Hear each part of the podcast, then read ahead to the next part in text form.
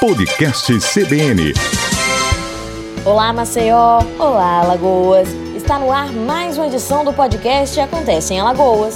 E eu, Emanuele Borba, estou com você para mais um episódio, trazendo informações sobre o que você precisa saber quanto ao país, assim como o que acontece em Alagoas.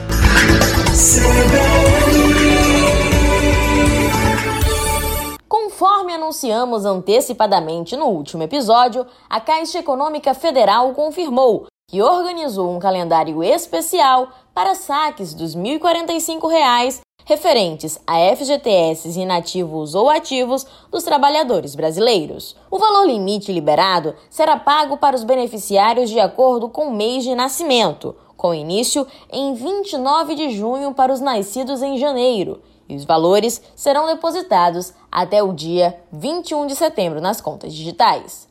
Para saber sobre a disponibilidade do saque por CPF, basta a partir desta segunda-feira acessar o fgts.caixa.gov.br ou baixar o aplicativo do FGTS. Também está disponível a consulta a partir do Disque 111. O trabalhador que escolher por não fazer o saque emergencial deve informar a Caixa pelo menos 10 dias antes da data de crédito prevista, já que o dinheiro ficará disponível para o trabalhador até o dia 30 de novembro. Se o saque emergencial não for feito até essa data, automaticamente o valor retornará para o fundo de garantia.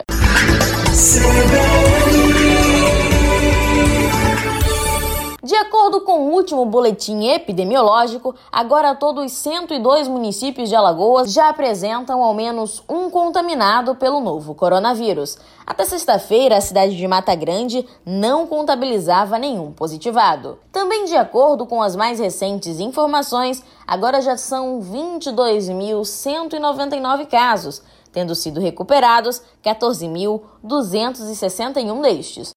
Apesar dos 744 óbitos, Alagoas registrou uma baixa na letalidade da doença, que atualmente mostra-se em 3,4 no estado.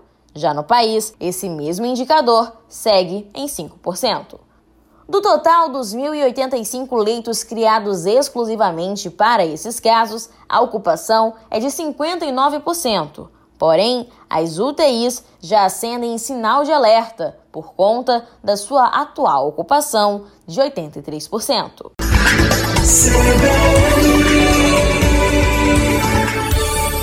Conforme os números de casos positivados da Covid-19 em Alagoas vai se interiorizando, ou seja, saindo de Maceió para outros municípios, o governo organiza medidas de conter maiores impactos negativos nas cidades. Nesta segunda-feira, por exemplo, será entregue à cidade de Santana do Ipanema mais uma unidade para o tratamento de síndromes gripais. Esta será a quarta do estado. Ainda nesta segunda, novos 40 leitos de enfermaria para uso exclusivo no tratamento da Covid-19 serão entregues a outra cidade, dessa vez ao município de Arapiraca, no Hospital Nossa Senhora de Fátima. Atualmente, inclusive, Arapiraca é a segunda cidade com maior incidência da Covid-19. Maceió é quem lidera o quadro de casos confirmados.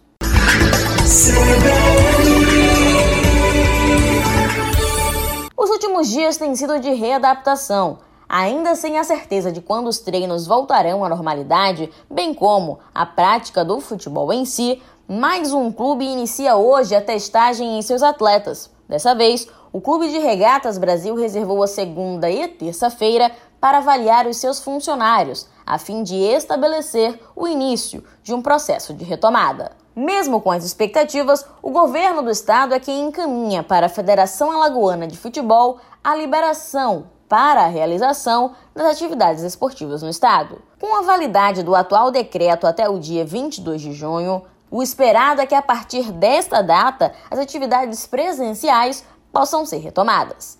Além do CRB, o CSA realizou na última semana o processo de testagem dos seus atletas e também da sua comissão técnica. Mas, mesmo com os resultados finais em mãos, as atividades ainda não têm calendário de retorno. No fim, os jogos pelo país em si tendem a demorar ainda mais para normalizar.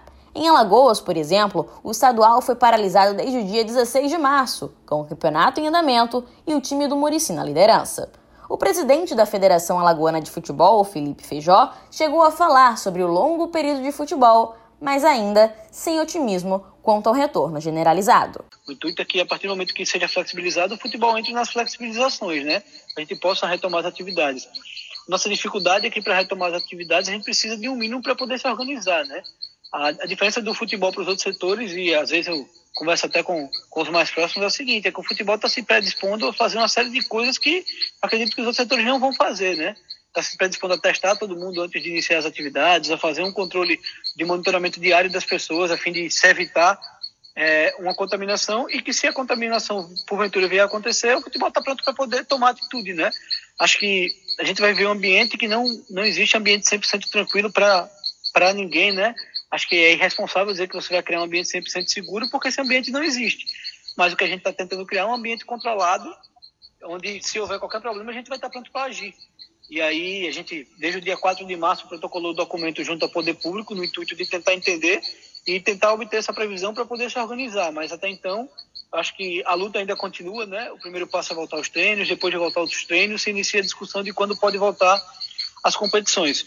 E fazendo um gancho, é, o futebol do Brasil não é diferente, né? A dificuldade do futebol do Brasil, na verdade, é primeiro o tamanho do Brasil e que vários estados vivem momentos completamente distintos, né? Santa Catarina está em vias de voltar, alguns já voltaram a treinar e outros não.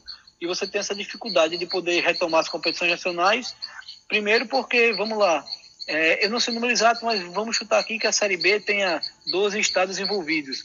Se só três está tá apta a, a jogar futebol, como é que você retoma o campeonato, né?